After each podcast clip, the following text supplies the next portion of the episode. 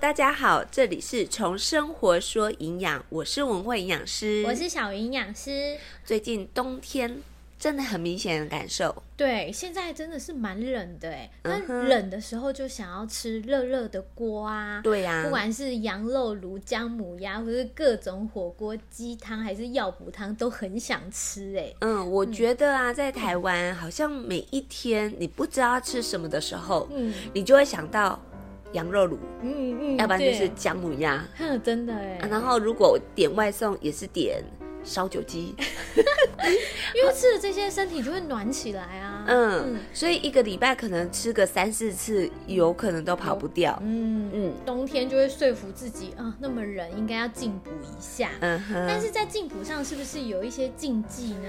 所以我们今天就要来聊冬天进补要注意什么。嗯哼，那其实立冬那一天，我家是吃全酒的姜母鸭，哦，自己煮 吗？没有我们叫 外面，我想说自己 煮没好厉有害。叫外面，然后我们自己有准备一些菜啊、嗯哼肉啊这样嗯子。哼嗯，，嗯，可是吃全酒的，基本上那个姜母鸭，我真的只吃料而已。哦，对啊，对因为其实现在不管你是点什么，都是一个大火锅的概念。。对，你就是放很多的高丽菜啊，嗯然后丸子也加下对对去啊对对，对冻豆腐啊对对对对，豆皮卷 呐、啊，有没有？然后鸭血呀、对啊米血呀、嗯然后菇类，那天我们家叫了很多鸭肉丸，嗯哼，因为我爸超爱吃的。哦，嗯，我只吃一颗。真的 哦，呃但是很多人不知道那个鸭肉丸或者什么丸，嗯，丸子类的，就是磷的含量是比较高的。对，而且它是加工食品啊。对，所以磷一高的时候，可能如果肾功能已经有微微异常的人，都会加重症状。嗯。嗯，而且全酒啊，里面的酒精是很容易跟很多药物有交互作用的，像一些嗯哼感冒药或是一些类固醇的抗发炎药、降血压药或是血糖药。嗯如果你在进补的时候啊，有在使用这些药物，其实你要先咨询你的家庭医生，然后不要乱停药，也不要乱进补。对你刚刚讲的是姜母鸭的部分，嗯那我先来剖析嗯姜跟鸭。嗯，呵，其实会做姜母鸭，通常是用黑欢啊，感觉很补。其实它的肉类啊，蛮好的耶。嗯，比起羊肉，也比起排骨类的，嗯嗯，它的这个肉呢，第一个脂肪含量是比较少的，再来呢，鸭肉的钾含量是比较高的，所以有一些人就是微微的比较容易水肿型的肥胖，有没有？嗯它那个钾就可以利水肿，也很适合口干舌燥、常常熬夜失眠的人，甚至有便秘的人都很适合。鸭肉本身是还不错的，可是因为鸭就是它赋予它很浓郁的汤头，所以呢会用老姜跟麻油嗯，去压味道，对不对？有，我们那一天吃姜母鸭，真的嗯上面浮的那层油，我有偷偷去捞起来，对，你会捞掉吗？不会，我会捞掉，然后就是盛完汤我再倒进去。我我其实是很两难的，我也知道那个油呢。好像会造成身体的负担，不是好像是真的会负担。可是你会觉得那是麻油对，啊，进补就是要吃这一些，对，呀、啊，它就可以暖胃。我我到底是要卡起来还是 why？不然你就第一碗卡 起来，第二碗不要管。所以常常会觉得有两难的状况。其实女生啊，如果说常常觉得口干舌燥，嗯尤其在冬天，真的不妨来试一下姜母鸭。可是有一个问题，因为姜母鸭通常是在中秋节之后对对对，就开始，始开。嗯好，那我会特别注意，就是每次中秋节过后，每一次走过那个很有名的姜母鸭店，嗯，我知道是哪一间，哦，那个香味就哦肆意到不行。嗯，对，然后真的很想要冲进去来一锅吧。 吃完之后啊还是建议就是要多喝水。那你在吃的料的同时呢，你可以加很多的大白菜跟豆腐去 balance 一下它的燥性。其实麻油本身是。无罪的嗯，它其实是性平，可是因为呢加热了之后，它就变成燥热的上火状态。不管你是今天的肉是什么，但是你加了麻油之后，尤其是大火快炒，煸过那个姜，它会造成比较燥热的状况，嗯所以还是建议就是多喝水。另外呢，如果说是慢性肾衰竭的患者，就要注意一下血钾上升的问题。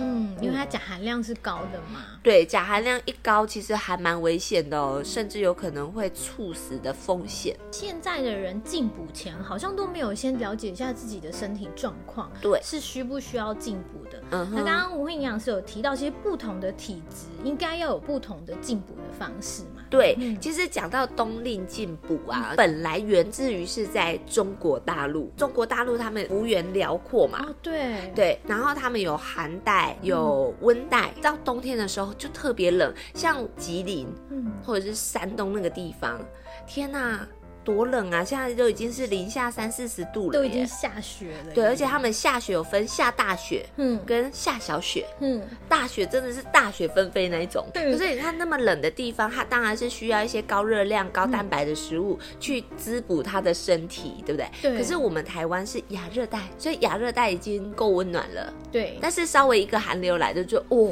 五高练哎嘿，因为平常温暖惯了哎，，对。所以变成只要寒流来，我们就觉得好冷，好冷，好冷。对，这样一冷的话，你就会想到说，我要吃这个，我要吃那个，嗯补一下，但常常就是补过头了。对啊，我们其实还是建议你啊，在进补之前啊，先看看你的体重跟腰围，嗯哼， 是不是呢？平常已经补过头了。嘿，就要小心喽。嗯，因为健康的体重啊的 BMI 是在十八点五到小于二十四，腰围呢男生要小于九十，女生要小于八十。嗯如果你超过这些范围，你就要注意喽。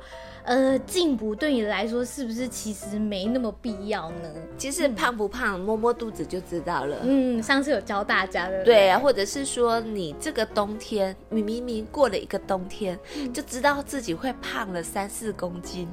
有可能哦。 对呀、嗯然后到了夏天才就说，哇，我的裤子穿不下了。是牛仔裤塞不进气呀、 对，所以与其这样，就是还不如就是，哎，我稍微注意一下、嗯哪些食物可以斟酌一点，那就不会胖这么快了。对，或者是要搭配运动啦。对嗯，那如果你是比较偏燥热的体质的话，在进补上啊，其实你真的要蛮多注意的，然后尽量不要说，哎，好多餐连续好几天你都在进补，今天姜母鸭，明天羊羊肉肉炉炉、后天麻油鸡。哦，如果体质比较燥热的时候啊，嗯我以前都不相信哎、直到有一次，嗯，我吃了之后，有两次经验，嗯一次吃了之后真的流鼻血，因为我的体质是虚寒也有，燥热也有。嗯那流鼻血，你会觉得说，哎、我顶多就是流鼻血，嘿擦完就擦完好了，就对好不对了？嗯可是你有没有想过，心血管的患者，嗯，他流血可能留在细脑微的血管里面。对呀、那是就脑中风的风险就大大增加啦。嗯嗯嗯嗯如果说呃你的这个血压是比较高的状况，或是你已经是三高的族群，你就要特别注意。嗯那羊肉炉的话，你可以在煮的时候加多一点的高丽菜、大白菜，好，或者是菇类，嗯，哈、就是平衡一下那个燥性。而且你会不知道的，羊肉炉它的麻油放的比麻油鸡还要多。这我真的超惊讶的耶。羊肉炉要好吃，它就是要用麻油去盖过那个羊肉的腥膻味。嗯，所以它用的油就要比较多，那再加上啊，其实我们在吃羊肉卤的时候会吃酱，嗯会有些人会沾酱，对辣豆瓣加豆腐乳嘛。那就含量就高，嗯再加上那个心血管他们的血压已经够高了，嗯那让水分储留在身体，双重的加重，所以很容易在这个时候发生危险。对啊，血压就更高。如果说有急性感冒的人，嗯好，或者是你已经有痛风，或是类风性关节炎这种免疫系统问题的，嗯你真的是要斟酌使用羊肉炉，嗯要不然真的会让你的整个状况都大爆发。这个真的很恐怖哎、嗯，不过刚刚聊到那个酱料的部分啊，我也想要分享一下，嗯因为真的，如果我们吃羊肉炉姜母鸭，其实店家会提供那个辣豆瓣。嗯，那有一些进补的锅物的火锅店啊，其实也蛮多酱料可以选择的。公益路上就蛮多间进补火锅店、哦，啊很。多呢，嗯啊，我蛮喜欢的好。 像就是每周要必去一 间。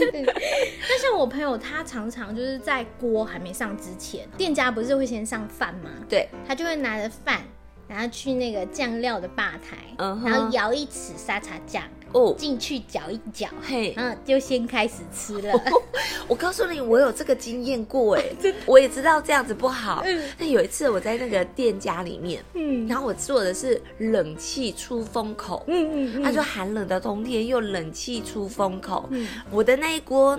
那个我忘记点是麻油鸡还是什么的，然后它那个下面的小火就用酒精，啊，酒精高吗？对酒精膏，嗯，然后就那个风一直吹，一直吹，根本都没 休。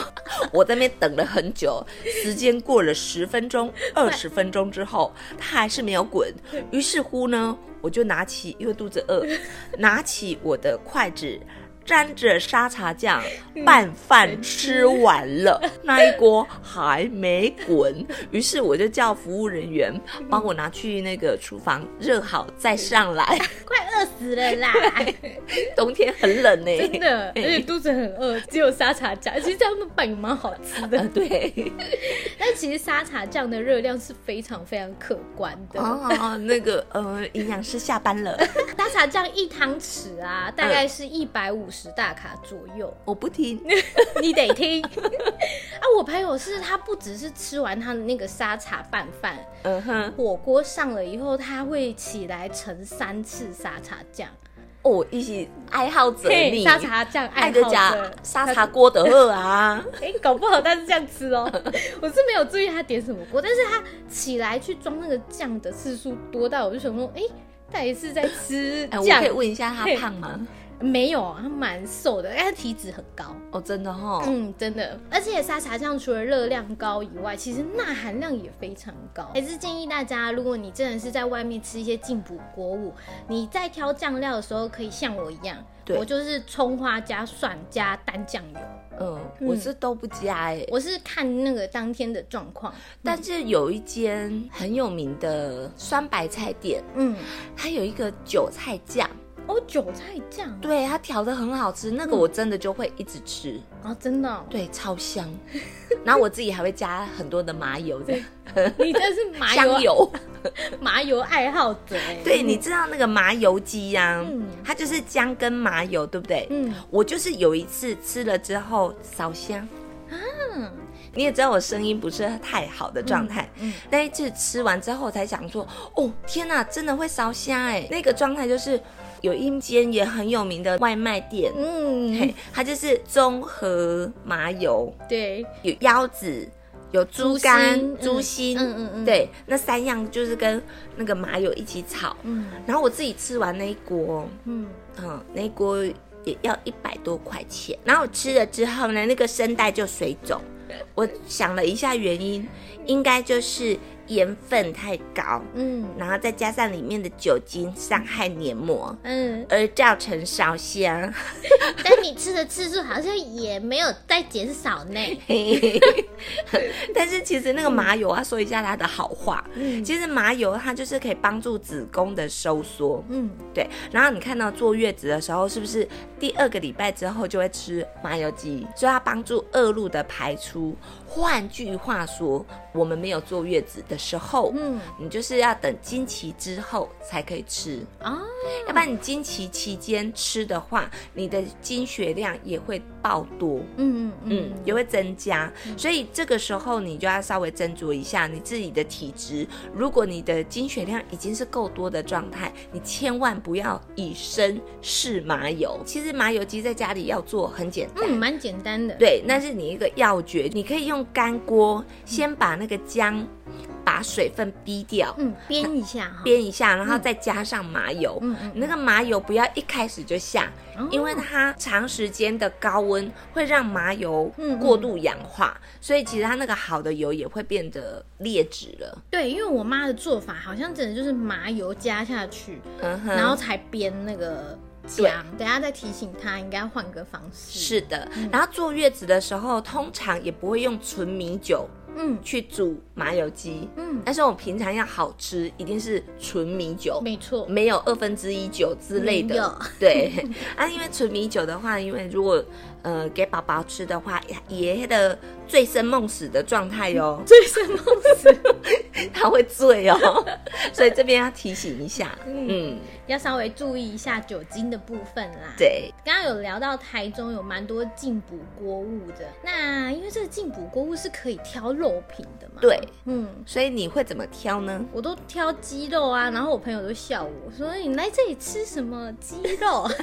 那叫那个五花啊什么的 啊，牛五花，对对对之类的，猪五花这样。对，其实站在营养师的立场啊，两只脚的肉类，它的脂肪含量比四只脚的还要低，没有脚的比两只脚的更好。海鲜是不是？对啊没有脚的。对，好，所以它的含油脂量嘛，嗯我们要怕胖嘛，嗯所以你就要挑这边提供一个我自己一个小秘方。国王都说我不会煮，但其实我只要是锅类的，嗯我都很会煮。嗯，对，就是不用 can 汤那种，我都很厉害。嗯嗯嗯好，就是只要一锅水，好，你就先把你要的葱姜蒜那些嗯调味的东西先放下去。嗯，因为冬天嘛，我就建议加个枸杞，枸杞它有清甜，它有味也性平，不燥热。好，然后你就放下去，把那个水煮开了之后，你把你的鱼，像我最喜欢吃龙板石斑，最主要是它都已经弄一块一块。哦，对对对，他现在会帮你那个呃分割好，对不对对，，它有分部位哦，嗯嗯嗯你要鱼排的，还是头啊，还是鱼块，嗯嗯嗯嗯，它都分好。然后因为它退冰很快，嗯，然后我都是稍微冲一下就可以放下去。嗯这个时候继续煮开，等它滚了之后，有没有？你就鱼放下去，是不是稍微没有办法那么滚？你等它滚了之后，你把火关掉，嗯盖上盖子，焖八分钟。哦，八分钟，嗯，对，然后这个时候你就不是用火去煮嘛，嗯，所以它肉质非常的软嫩。起锅之前，重点来了哦，加盐之外，再加个麻油，超香，这是我的秘诀。嗯，呃，这一集我会帮你上在那个汤圆后 面，因为大家一直印象你把汤圆煮成粥，我会把这个嗯上，然后就主题会帮你写，就是 嗯，我们营养师澄清做好菜这样子。那个是国王他说的太过火了， 根本没有这一回事，好吗？我建议你假日要煮个汤圆，就是证实自己煮哦汤圆的、那个对我一定会平反，大家拭目以待 哦。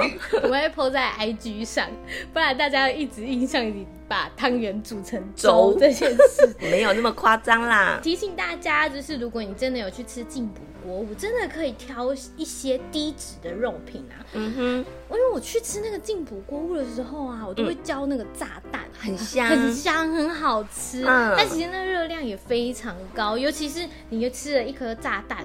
就会觉得很好吃，你会再叫第二颗。如果你又吃一些高油脂的，其实你仔细看一下你的那个锅物，就看到它的油有多厚。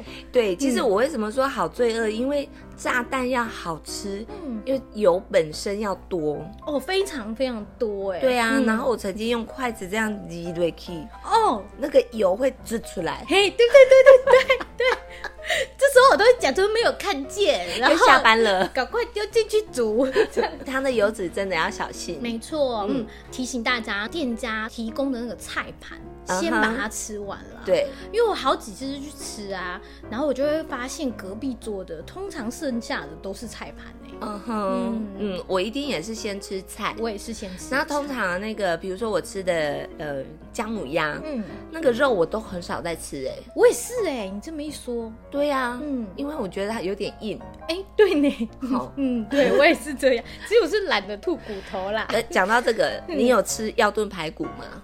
还好哎、我比较少吃这个。药炖排骨我也觉得很两难。嗯你既然要吃药炖排骨，你点了一根那个有加吸管的那种大骨髓，大骨髓，对不对？嗯你吃还是不吃？ 好犹豫哦。对呀、你明明知道它很好吃， 对啊，对啊，可是你又知道它重金属的风险很高。很高，你到底吃还是不？ 重点是旁边的人会问你怎么不吃。对呀、那我们学营养学到底是折腾自己还是为难自己的？你不能说有重金属，嘴巴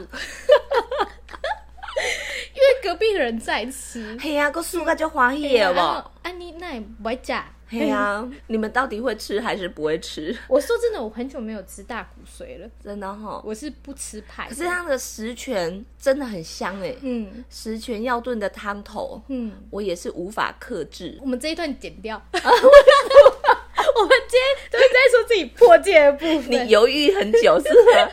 到底要这样把藕包丢出来吗？对，啊，我觉得做这个节目真的很两难呢、就是有时候你又很想告诉大家，其实我们很平易近人，嗯，但有时候又觉得人家会不会说我们太过平易近人？哦，就是、嗯呃，啊这就是知易行难呐、嗯然后我们都叫大家健康这样子。等一下就是要提醒一下，对对就是频率的问题啦。嗯就是如果你有吃大骨，那个频率就不要吃太多次。对，然后就是平常多吃一些蔬菜水果，多喝一点水，然后搭配嗯哼运动嘛。嗯如果你真的很想吃高油脂的肉品，你就叫一盘，然后大家一起吃。哦，对，，对，就不要那么贪心，全部都自己吃啦。嗯哼，嗯嗯嗯，好，最后呢，我们提醒呃进补的民众啊，如果你有高血压、高血脂或是高血糖，甚至一些慢性疾病，比如说肾脏病或者有痛风的部分的话，我们会建议你啊，呃，如果你有在服用药物，请先咨询你的医生、药师再进补。嗯不要随便乱进补，会造成身体的负担哦。喜欢我们的话，可以追踪我们的 IG，从生活说营养。